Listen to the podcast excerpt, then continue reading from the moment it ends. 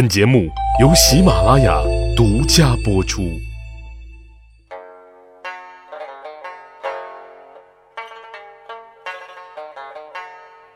去扒历史，增长见识，密室趣谈。我是大汉。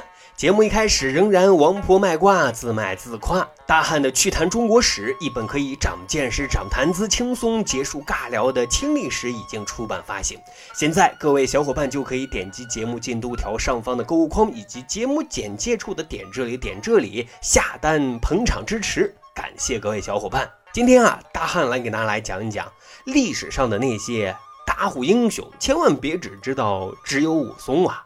武松打虎的确是深入人心的，以至于说到古代打虎，脑海第一反应肯定就是武松。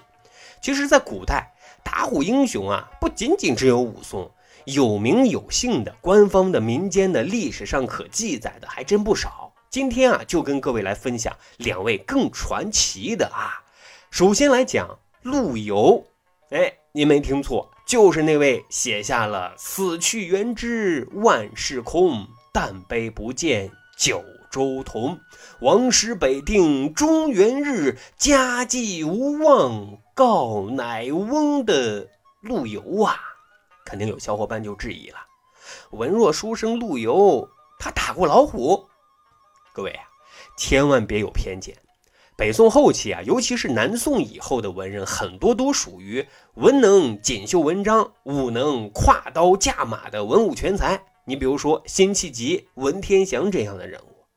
陆游曾经有一首诗描述自己啊：“读书三万卷，学剑四十年啊。”拥有这样的人生经历，跟他的家庭有很大的关系。陆游呢，出生在名门望族，祖父师从的是王安石。啊，所以是精通经学。父亲陆载也是名士，善诗文。他母亲唐氏是北宋宰相唐介的孙女，那也是名门之后。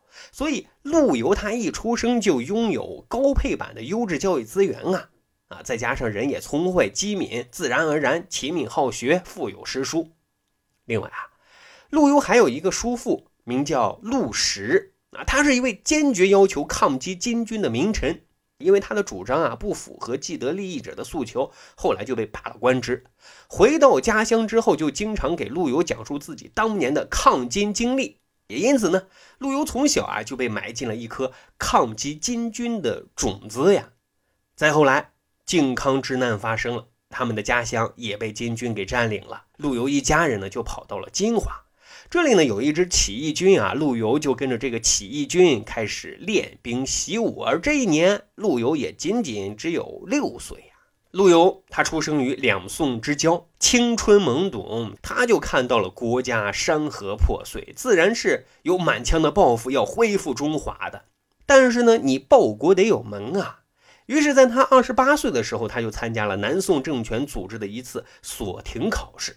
什么是锁庭考试呢？这是专门对现任的一些政府官员和那些啊受恩荫子弟进行的这个专门的考试。这个考试的录取比例呢，能稍微大一些。当时与陆游一同参加考试的还有秦桧的孙子秦勋。这次考试的主考官啊，根据答卷情况，很快就公布了结果。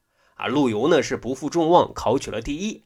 秦桧呢看到这个结果啊，很生气啊，我孙子咋还在陆游这小子后面呢？哎，就想着要教训教训这个主考官。在宋朝啊，是你考取了进士，还是做不了官的，你还得去参加礼部组织的考试，才能分配工作。一年之后呢，陆游又参加了这次考试，但这一次啊，秦桧提前就授意了主考官啊，说你不要再录取陆游那小子了。所以，陆游他一进入社会，就感受到了社会的残酷，血雨腥风啊啊！直到四年之后，秦桧去世了，陆游这才。正式开始了自己的仕途生涯，啊，也许是憋得太久了，进入仕途，陆游那颗赤子之心啊，显然是不适应成年人的江湖的。陆游呢，把自己满腔的抱负啊，浑身的洪荒之力，都变成了一封封带刺儿的谏言书，但结果却是领导很不高兴，同事很不领情，哈，显然他发力过猛了，结果跟叔父一样，得罪了既得利益者，被罢了官职了。好在是六年之后，他终于接到了一个令人振奋的消息：主战派将领王岩请他出任幕僚，启动驱逐金人、恢复中华的战略计划呀。哎，陆游这个小钢炮终于找到了施展抱负的舞台了。就在这个期间啊，有一次，陆游呢公干外出，从汉中勉县的老县城向西前行，到了宁强县啊，吃完早饭，就听当地的村民说啊，这附近的山里啊，经常有恶虎出没啊，已经是食人不知数啊，这老百姓叫苦连天。陆游一听就决定啊，先带上三十个人上山打虎，为民除害。啊，经过一番搜寻啊，他们终于与恶虎相遇。受到惊吓的恶虎啊，露着獠牙，恶狠狠的就率先发起了进攻，直朝陆游扑了过来。陆游啊，根本来不及射箭啊，但是他却倒身用长刃刺中了猛虎。猛虎这一下变得更加疯狂了啊！发出嘶吼的同时，竟然像人一样直立了起来啊！说时迟，那时快，陆游又发起反击，连刺老虎的咽部。老虎彻底被激怒了啊！伸出锋利的爪牙，发起一波又一波的攻击啊！但是陆游身手好啊，左躲右闪，毫发无损。他又抓准时机，一次次刺向老虎，最终老虎啊！倒在了血泊当中啊！这可真是老虎再猛，他也没想到他所面对的可不是一般的大虎人，而是一个内心已经积蓄了多年壮志，时刻准备收复失地、恢复中华的钢铁战士呀！此时打虎，就拿你先练个手而已呀！各位啊，刚才描述与虎搏斗的场景，是不是显得陆游特帅气、特威武？要知道啊！这些细节可不是大汉编的，而是陆游在自己多部作品当中记录下来的。可能是太过完美了啊，因此近现代一些学者就认为陆游打虎这事儿可能不靠谱，极有可能啊是陆游先生编的啊。因为他的作品当中虽然多次提及或者说记录有打虎的经历，但是有一个明显的 bug 啊，就是有的记录啊是刺虎。啊，有的说是射虎，有的说是猎虎，这明显前后不一样啊。不过呢，啊，后来就有学者啊研究认为，陆游打虎应该确有其事。不同的作品啊记录不一，是节选的片段不同。因为围猎老虎啊，远则应该用箭射，比较近呢就应该刺，这是打虎的套路。因此呢，陆游在文学创作上啊，只是啊稍作加工处理而已。但是啊，打虎应该是不争的事实。这个呢，我们得替陆游先生啊正个名。但是，陆游先生还是很悲催不高兴的，因为虽然为民除了害，打虎成功了，但是他更大的梦想——驱逐金人、收复中原的战略计划，却被朝廷给否掉了。啊，所以啊。后半生忧国忧民，心系苍生，显得很悲壮，很无奈啊，和辛弃疾一样，临终前都喊着想着杀敌、收复失地、恢复中华啊！打虎英雄陆游，多悲情的一生呀！好，这是陆游啊，再讲一位传奇的大虎英雄，谁呢？杨坚他爹杨忠啊，就是隋文帝他老爹。啊，我们来复习梳理一下这个时期的背景啊，比较乱。